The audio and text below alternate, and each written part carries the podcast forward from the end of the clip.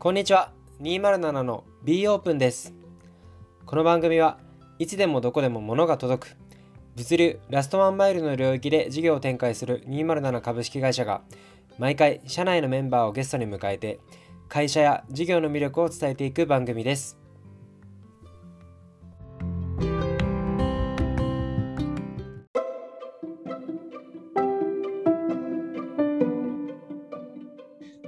じゃあこれから、えっとまあ、会社組織みたいなところの話にちょっと移っていきたいなというふうに思っています。はい。はい、改めてなんですけど、まあ、会社の中での今のご自身の役割とか、まあ、ポジション、もしくはチームについて簡単にご紹介いただいてもよろしいですか？はい、えーと、僕は、えーと、現状は QA チームの、えーとまあ、リーダーみたいなことをやっています。まあ、開発がいかにうまく回るかだったり、商品の品質をどのように担保するかみたいなことを考えています。でえー、と一応、えー、と1人業務委託で入っていただいている方がいて、え結構有名な会社の、有名なプロダクトの、えー、QA チームのリーダーで結構予算も抱えてやられている方で、その方が、えー、入っていただいて、まあ、基本的にフォローしてもらいながらやっているような状態です。あとはちょっとバックオフィスの仕組み作りみたいなところも同時に進めていたりして、まあ、経理の、えー、プロの方と,、えーと、バックオフィスのプロの方と一緒に、えーと、僕がその、えー、ある程度この事業みたいなところを把握しているのでお伝えして、徐々に徐々に作っていってもらってるっていうような形になってます。うんありがとうございます。ちょっと一個お聞きしたかったのが、あの、スキマ便の、まあ、責任者みたいなの昔やられてたじゃないですか。はい。そこから、まあ、QA みたいなのは、なんかどういう思考だで、そういうふうに移るようになったんですか？えー、っと、まあ、QA やってくれって言われたので、やった感じで、まあ僕も結構スキマ便はやりたかったんですけど、まああまり1年間ぐらいやってそんな結果も出ていなかったので、まあ、えっ、ー、と、いい機会だったのかなとは思ってますね。先ほどのお話があった、まあ、テトリス的な文脈もちょっとあるんですかね。そんな気がします。あと、えーとまあ、会社的にそんな隙間便にお金避けないよっていうところもあったりしたので、まあ、えー、本来はなんか、両方見ながら、両方やりたかったんですけど、まあ、ちゃんとコミットしてくださいっていうことだったので、ありがとうございます。実際、西田さんが QA 入られて、多分開発チームの開発のしやすさ、柔軟性みたいなのはめちゃめちゃ上がった実感ありますね。そうなんですね。確かに。結構、他の方も、エンジニアの方とかもよくそういうことをお話しされるので、めちゃめちゃワークしてる気がしますが、なんか、えっと、まあ、これからの、まあ、短期目標、長期目標みたいなところ、まあ、QA チームに絡めてお話しいただけますか？はい、えー、っと、どうしてもやっぱりうん。なんか結構、その開発も、えーまあ、スケジュール的に無理くりやっちゃってるところが出てきていて、えー、もう少し、えー、スムーズに活かせるために、まあ、要件がとか仕様が上がってきたタイミングで、まあ、きちんと QA チームがレビューをして、ここ抜け漏れしてますよとか、ここ影響範囲ありますけど大丈夫ですか？みたいな、えー、っともうちょっと要件定義よりというか、そこに入り込んでいきたいなと思ってます。でそうすることでおそらく、えー、っと使用漏れだったり、えー、実際起こるバグの数だったりっていうのが減っていくので、どんどんどんどん開発スピードは上がっていくんじゃないかなと思っています。はい。ありがとうございます。今少し話が上がったと思うんですけど、まあ、QA チームとして見ていくその KPI というか指標ですね。例えばバグ数をどれぐらい減らしていくみたいなところであったりとか、はい、えっと、リリースのスピードを上げるための QA のスピードを上げていくみたいなところとか、いろいろあると思うんですけど、今ってなんかどういうところを大切にされてますか、はいえー、っと現状は、えー、っとまあ、本番 Apple Store だったり Play Store からリリースしたプロダクトの、えー、僕らが発見していなかったバグの数っていうのと、えー、あとはユーザー様からのその不具合の問い合わせの数だったり、えー、っとそのバグ以外のなんか仕様とかですね、まあ、希望みたいなところがあったとしたら、まあ、それも、えー、っと数を追っていってるような形ですね。なるほど。そういう、まあえー、と QA 後のバグとかがなるべくないようにっていうところと、まあ、新たな要望があればその辺をちゃうまく取り入れていくみたいなっていうところの、まあ、ハブになっていくっていう感じですかね。はい、おっしゃる通りです。あありがとうございます。ちょっと少し話も上がってたと思うんですけれども、まあ、業務用フローというか、まあ、日々、まあ、例えば開発チームであったり、他のチームとどういうふうなコミュニケーションを取ってるか、まあ、定例であったりとかっていうところについても教えていただけますか？えっ、と、現状は、えーと、定例は設けておらず、えーと、開発だったり、まあ、リリースフローで、え、ちょっと課題に感じるなと思ったら、適時定例を入れるような形にはしています。あとはもう基本的に GitHub の issue 立てて、えーとコメントをするっていうような形になってますね。ありがとうございます。あと、ディスコードとかも結構あるから、まあ、日々何か話したければ、そこに行けば話せるっていう感じなんですかね。あそうですね。いつでも話せるので、そうですね。リリース頻度とかどうですか？今は週1でやってます。基本的に、えー、っと日曜日までに、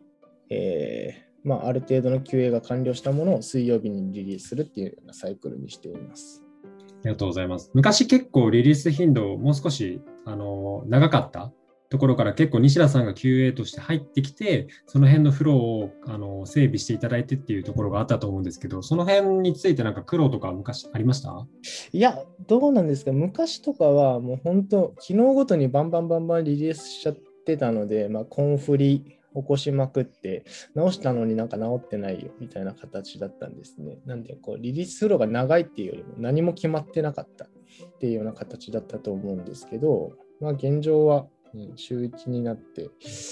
そうですね。これなんか、リリースフローに関しては基本的に若月さんが骨組みを作ってくださったので、なんか僕っていうより若月さんが作ったっていうような感じですかね、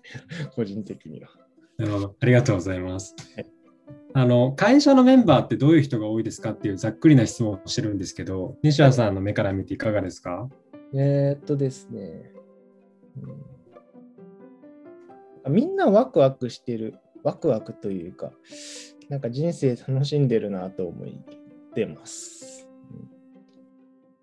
うん、あと優しい人が多いとか、よく聞きますね。すねうん、優しい人は多い気がします。スっていうか優しくない人いるのかな？いない気がしますね。確かに。まあ1点目の話で言うと、まあ、例えば207って、まあ、なんか副業を推奨してたりもするし、まあ、要はなんか自分が他にやりたいことがあったとしても、それをなんかすごい応援してくれる環境ではありますよね。はい、おっしゃる通りですね。実際僕もちょっと最近、友達の授業を手伝ったりはしているんですけど、まあ本当遊びがてらやってるんで、息抜きはさせていただいてます。まあ、だから本当一つの会社に、まあ、所属するじゃないですけど、まあ、ゴリゴリ依存してるっていうよりはみんな本当前提スキルがあって、まあ、自立していてなんかある種スポーツチームみたいな感じなんですかね。うんそんな気があそうですね。うん、なんか確かにそんな気しますね。なんか国体みたいなイメージですね。なんかどっちかっていうと。なるほど。まあなんか家族っていうよりは多分スポーツチーム的なのが207っぽいなって個人的にはなんか思ったりしたんですけどどうですか？うん、そうですね。なんか最初は家族感めちゃくちゃあったんですけど、まあ実際この数字を追ったり、プロダクトを磨いていく中で、どんどんどんどんスポーツ選手、うん、に寄ってるような気がします。スポーツチームに寄ってるような気がしてます。その変化自体は、まあ、西田さんもいいなって思ってますか？はい、とてもいいことだと思ってます。ありがとうございます。あの、他の会社になんかあまりないチームとしての特徴みたいなのって何か思いついたりしますか？いやそれが僕、えー、っと、会社に入ったことがないんですよね。なのですごいわかんないですよ。えー、まあ、週1みんなで鍋を食べてるんですけど、その鍋会の派生か何かは知らないんですが、まあ、開発チームが勝手にこう、シェアハウスみたいなのを作ったり、うん、そうですね。確かに鍋会はめちゃめちゃ特徴ありますよね。ありますね。そうですね。あとは何なんだろう。あともうフルリモートフルフレックスみたいなのもあまりないのかなと思っていて、本当みんな、なんか変な時間に働き出して、変な時間に、うん、変なところでは、ていうか、変なところっておかしいですね。すみません。いろんな場所でいろんな時間に働かれるので、なんかすごいそこは独特だなと思ってます。なんかしかもそれは強制ではないですよね。なんというか、なんか自然とそうしていて、仮になんか僕が夜中に返信して、それが帰ってこなくても全然いいし、まあ、帰ってきてもいいし、なんかみんな仕事が好きだから、なんかそういう感じになっていて、っていうなんか文化の情勢がもうできて出来上がってきてますよね。そうですね。なんでなんでしょうね。もうなんか、うん、一番最初の頃からいつでもいいよ、働いてみたいなことは、高柳もさんもよく言ってて、いつでもどこでも、うん、勝手にやってください、まあ、結果だけ出してくださいみたいな、そんな感じだったので、もう根付いちゃってますね、完全に。なんか外資っぽいですね。ありがとうございます。はい、今の組織にあえてなんかその改善点みたいなのを指摘するとしたら何かありますか？えっと、まあ、高柳さんが結構いろいろ調達から、えー、ビズデブから、えー、営業からすべて、えー、そのビジネス側のことをやってるので、高柳さんの仕事を巻き取るメンバーがいたらいいのかなと思ってます。まあ、あと開発とかは、まあ、QA と現状の開発チームで、まあ、なんとかなるんじゃないかなと思ってますね。確かに、まあ、採用みたいなところは、あの重点的にやっていくタイミングになってくるかもしれないですね。はい、あとはなんかちょっと先の話なんですけど、気になっているのは、まあ、めちゃくちゃフルリモートなので、うん、フルリモートと普通に働え出社して働く企業さんだったら、働く企業さんの方が強いなと思っていて、海外とかも結構リモートから出社する流れに戻ってきてるじゃないですか。その時にこう207って、まあ、営業とかだったら、それこそこう、出社した方が、なんかモチベーション上がったりとかすると思うんですよね。なんでそこをこうどう設計していくのかとか、まだ、うん、今後課題になってくるんじゃないかなとは思ってます。めちゃめちゃいいポイントですね。うん、確かに営業さんとかは、なんかもうフィードバックのループがいかに短いかというか、やったことに対して商談がうまくいったらおめでとうって言ってくれたりとか、っていうなんかその環境づくり、めちゃめちゃ大事な気がしますね。そうです、そうです、そうです。なんかそうですよね、本当。うん、あとやっぱ QA と開発チームもまあ一緒にいた方がよくて、すぐ出来上がった QA お願いしますみたいなのも、ここって何でですっけって言える環境の方が強い気がしてるんですよね。なんで、どこまでこのフルリモート、フルフレックスでこう突き詰めていけるかみたいなのは、うん、そうですね、今はいいけど、いつか課題になりそうだなと思ってます。その辺の仕組み作りみたいなのも興味あったりするんですか？いやー、僕じゃできないと思うんで、そこはタスクさんとかが、うん、やってくれたら嬉しいですね。でもなんか西田さん、もしその仕事を深夜さんに振られたら、もう吉田にいい感じにやっていきそうなイメージはありますね。いや、どうなんでしょう。ある程度のところまでしかできない気がします。てか、これは多分開発の皆様に任せた方が、まあ、いろんなツールだったり、この、なんだろう、仕組み知ってるので、まあ確かに僕が相談するんですかね、開発の皆さんに。なんかそんな気はします。やるんでしょうね。ありがとうございます。えっ、と、仕事絡みで、なんか、今一番興味があることって何ですか？っていう質問をしてるんですけど、はい。何かありますか？技術でもいいですし、なんかビジネス的なことでも大丈夫です。ああ、なるほど。SQL は覚えようと思っていて、まあ、リソースが取れていませんっていういつもの、えーと、西田でいるんですけど、まあ、SQL は叩けるようになっておきたいなっては思ってます。まあ、理由は、えーと一応僕なんかビジネス側の分類に入るらしいんですけど、まあ、SQL 全員叩け叩けるといいよねみたいな。ビジネス側全員 っていうのがあるんで、じゃあ、まず僕が覚えないといけないなと思ってます。うん、西田さんが尊敬する福富さんがまさにそういうことをおっしゃってましたね。そうです。富さんに言われたから言ってる感じですね。ありがとうございます。まあ、SQL、まあ、叩けるとちょっと自分でね、あの数字分析できたりして、幅広がりますし、まあ、純粋に面白いですよね。定量的に、はい、あの物事見れるようになるっていうのは。はい、そうですね。ぜひぜひ SQL 仲間募集しているのでよろしくお願いします。はい。タスクさんに追いつくように頑張ります。ありがとうございます。今後この会社をなんかどういう組織にしていきたいみたいなのってありますか？えー、そうですね、えー、やっぱりバリューがすごい素敵だと思っているので、まあ、バリューは追求していきたいなと思っています。うん、そうですね。はい。ありがとうございます。じゃあ、まあ、最後に、まあ、今後の207っていうところについて、えー、主に伺っていきたいんですけれども、まず最初に、えーとまあ、207で、まあ、今後実現したいことっていうのを、まあ、妄想ベースでも結構なんで教えていただいてもいいですか、うん、そうですね。まず、まずは上場まで、なんか5年以内ぐらいにすんなり行きたいなとは思っています。そうですね。そこからまた大変だと思うんですが、まずはそこまでは行きたいなと思ってます。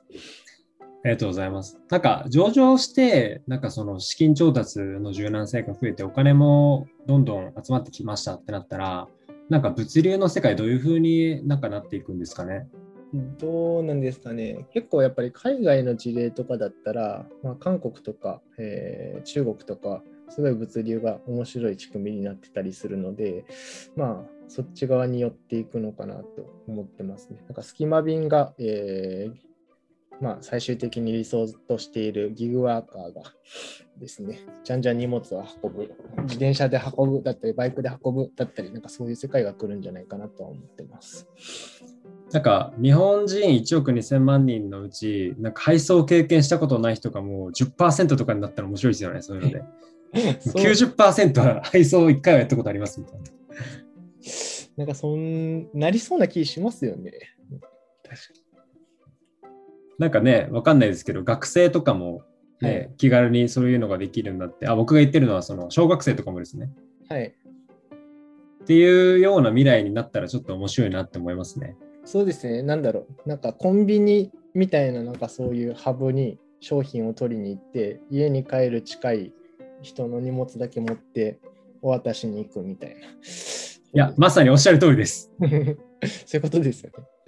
なんかデジタルトランスフォーメーションってなんか単純にデジタル化することではなくてなんか今まであるものを完全に携帯変えることっていうふうに捉えたらなんか今まで絶対ありえなかったみたいなのが何かこの207の事業を通してあったらいいかなと思うのでなんかそういう妄想はちょっとワクワクしますね。そうですね。めちゃくちゃいいと思います。ありがとうございます。えっと、207、えっと、3つの、えっと、面白いバリューがあると思うんですよね。スピード with quality、B オープン、3S ですね。西田さん、どれが好きですか？えっと、B オープンに一番苦労していて、B オープンが一番好きです。ありがとうございます。それぞれの自己評価を、えっと、5点満点で聞いていくっていうちょっと取り組みやってるんですけれども、まずスピード with quality、えっと、いかがでしょうか？いやー、3点ぐらいじゃないかな。3点ぐらいですかね。その心は？いややっぱり僕、こう、なんだろう、こう、いろんなところにでこう手挙げちゃってるので、すごいこうタスクが遅れるみたいなことがこれまでずっとあったので、そうですね、そちらが、えーうん、減点させていただいてます。一生懸命頑張ってはいるんですけど。確かに。タスク管理とかはアサーナ使ってるんでしたっけ？そうですね、アサーナを使ってます。朝なでちょっとタスク積みすぎて混乱しちゃうみたいな感じなんですかね？そうそうですね。なんか、わあ、やるって言わなきゃよかったって思いながら、なんかこう、まあ、いやまあ昔の話なんですけど、いろいろやりすぎてたんで、まあ、CS みたいなところも全部僕がやってたみたいな感じだったので、それは回んないようにってよくよく考えたら思ってます。確かに。今後絞っていって、一つ一つのクオリティを上げていくっていうことですね。はい、そうですね。ありがとうございます。楽しみにしてます。えー、2つ目の B オープンいかがですか ?B オープンは4点ぐらいかなと思ってます。コメントいただいてもいいですか？はい、えー、っとまあ、基本的に体験はできていると思っていて、まあ、家族とのことだったり、えー、まあ何でもこう発信はしていってるんですよね。ただ僕がまだその B オープンが何なのかみたいなところがあんまり理解できていないので、うん、そうですね、1点限定しているって形です。今のちょっと突っ込ませていただいてもいいですか？あの、はい、B オープンが何なのかわからないっていうのは、なんかどういうこと考えられてるんですか？定義が、えーと、まだ曖昧だなと思っているところがあって、例えばじゃあ僕と高柳さんが、えーと、子供を遊ばせるために、えーと、同じ場所に行きます、まあ、例えば高柳さん家に行きますってなった時に、そのやり取りをじゃあ、えー、っとみんなが見えるスラックじゃなくて LINE とかでやってたらそれって B オープンじゃないよねみたいな話が出てきたりするじゃないですか。な他の人たちって えー、っとあれ？あの2人一緒にいるけど仕事の話してるのかなってなったらそれってなんか B オープンじゃない気がするんですよね。なるほど。まあ、いわゆる本当プライベートな朝起きて寝るまでの本当すべてを B オープンにするみたいなのがそもそもできんだっけみたいなところとかですよね。そうですね。なんで多分おそらく前提として、えー、っと仕事に関することは全て報告をしますみたいな。じゃあそれって報告してないから仕事に関係ないことだよねになると思うんですよ。さっきの例だったら。なんかそれをでいいと思ってるんですけど、じゃあそれをこうどうその組織にこう浸透させていくかみたいな、その施策とかが全然まだ思い浮かんでなくて、言ったらできるのかなと。じゃあなんか例えば僕結構湯の木さんっていうエンジニアの方と仲いいんですけど、まあおはようみたいな LINE が来るんですよね。とか、なんかジム行ってきますみたいな。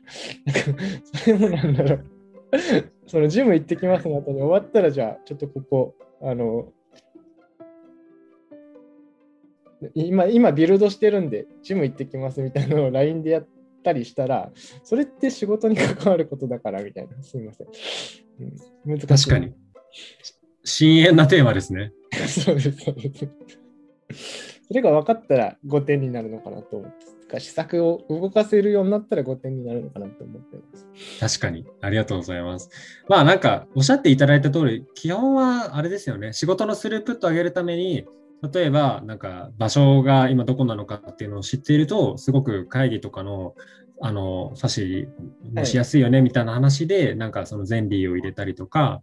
あとはなんかそれこそ思ってることをなんか言いにくいことでもどんどん言っていくみたいなことによって、まあなんかあのこれまでなかなか気づかなかった改善点が出てきたりして、結果なんかプロダクトがグローする材料になるみたいなっていうところがなんかできればいいんですよね。うん、そうですね。うん。そこのなんか線引きみたいなのは確かになんか規模が大きくなったらなんか考えなきゃいけないタイミングが来るのかなみたいなのちょっと僕も今妄想してますね。そうですよね、うん。ありがとうございます。最後に 3S は5点満点中いかがでしょうか？いや2点ぐらい、2点でお願いします。本をあまり読めてなくて、まあ、ずっとこれまで多分20冊とかしか読んだことないんじゃないかなって、あの小学校から含めてですよ。僕、本当本読まないんで、国語の教科書も嫌いだったんで。でそれでこんだけ、まあ、ある程度仕事ができるのは逆にすごいなと思いつつ、ちゃんと本読んだら最強になれるんじゃないかなと、うん、謙遜せずに言うと思ってます。なんか本を読むだけが全てじゃないかもしれないですね。はい、確かに。確かに確かに。ありがとうございます。はい、ちょっとバリューの話に戻るんですけど、えーまあ、207のバリューがなんか発揮されてるなって思う瞬間ってありますか？うん、そうですね。えー、まあ、DM がゼロ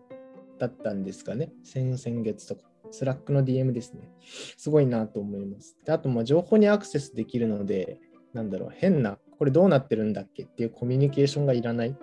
そこはすごいいいことだなと思ってます。確かに。ありがとうございます。まあ、バリュー浸透のために何か提案とかってあったりしますか？まあ、なんだろう。高柳さんとか福富さん、まあ別に僕でもいいんですけど、タスクさんでもいいんですけど、なんか、スピードウィズクオリティだったり、B オープンだったり、3S って何のことなのかみたいな、もうちょっとなんか言語化してあげる。この場合はこういうふうなことをやりますよねみたいななんか動画とかを作って、なんか B オープンチャンネルに貼っとくとか、でそれ見て入ってきた方は、あ、なるほどね、みたいな。そうですね。なんか、何のことか分かんないと思うんですね。その辺をこうもうちょっと具体化してあげるといいかなとは思ってます。確かになんか新しく入ってきた人とかがこれが何なのかっていうのを同じレベルで最初から入り口からなんか共有するみたいなのすごく大事になってきそうですよね。はい、そうですね。うん、ありがとうございます。ちょっとカジュアルな話になるんですけど、なんか最近のニュースを一つ教えていただけますか？えっと、結構僕なんか靴が好きだったり、服が好きだったりするんですけど、まあ、それ関係のちょっとイケてる会社の面接を受けたんですよね。で、その時に、なんだろう、めちゃくちゃ興味があって、ポジションも興味があって、すごいやりたい仕事だったんですけど、全部なんか207のことが頭から離れなかったんですよ。なんで、会社が好きなんだなと思って、もう吹っ切れたって感じですかね。なんか転職とか、もうそういうの考えた時期もあったんですけど、もう多分207でやってきますみたいなのがこう言えるようになった完全にが 僕の中ではすごいニュースでしたね。最近の話ですか？そうですね。なんか1ヶ月以内ぐらいじゃないですかね。なんか適当にこう、グリーンさんとか、ウォンテッドリーさんとか押せるじゃないですか。で、こうずっと押してたんですよ、適当に。そしたら帰ってきて、あ、これ面白そうって思って、一旦話だけ聞きに行ったら面白かったんです。そこで、まあえっと、感じたのはやっぱり207愛が自分の中ではすごかったっていうことなんですね。そうですねっていうか、うん、はい。ありがとうございます。はい、最後、終盤に入っていくんですけど、まあ、今後どんな方と働きたいかっていうところについても、西田さんのコメントいただいてもいいですか？はい、えー、そうですね、結構、なんだろう、プロダクトにプライドを持って、うん、その自分が変わってるプライドあ、プロダクトだから、なんか、恥かけないというか、なんかもうそこにすごい熱い思いを持った方と一緒に働きたいなとは思ってます。そうです、ね、ありがとうございます。最後にじゃあ一言お願いします。はい。えー、とても魅力的な会社だと思ってます。現に僕の人生も207に入ったことによって豊かになってると思いますし、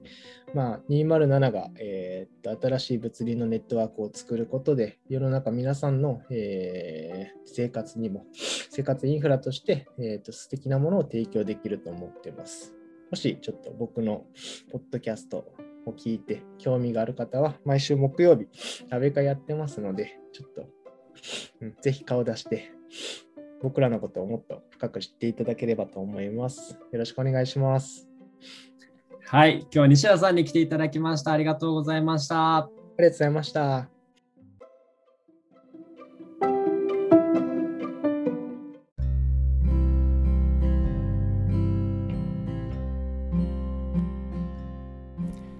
かがでしたでしょうか？今日のエピソードはここまでです。気に入った方は Spotify の方はフォロー、Apple Podcast の方はサブスクリプションに登録お願いします。また、207社では現在全方位で採用中です。少しでも気になった方は、デスクリプション内の弊社の Notion の採用ページから応募をお待ちしております。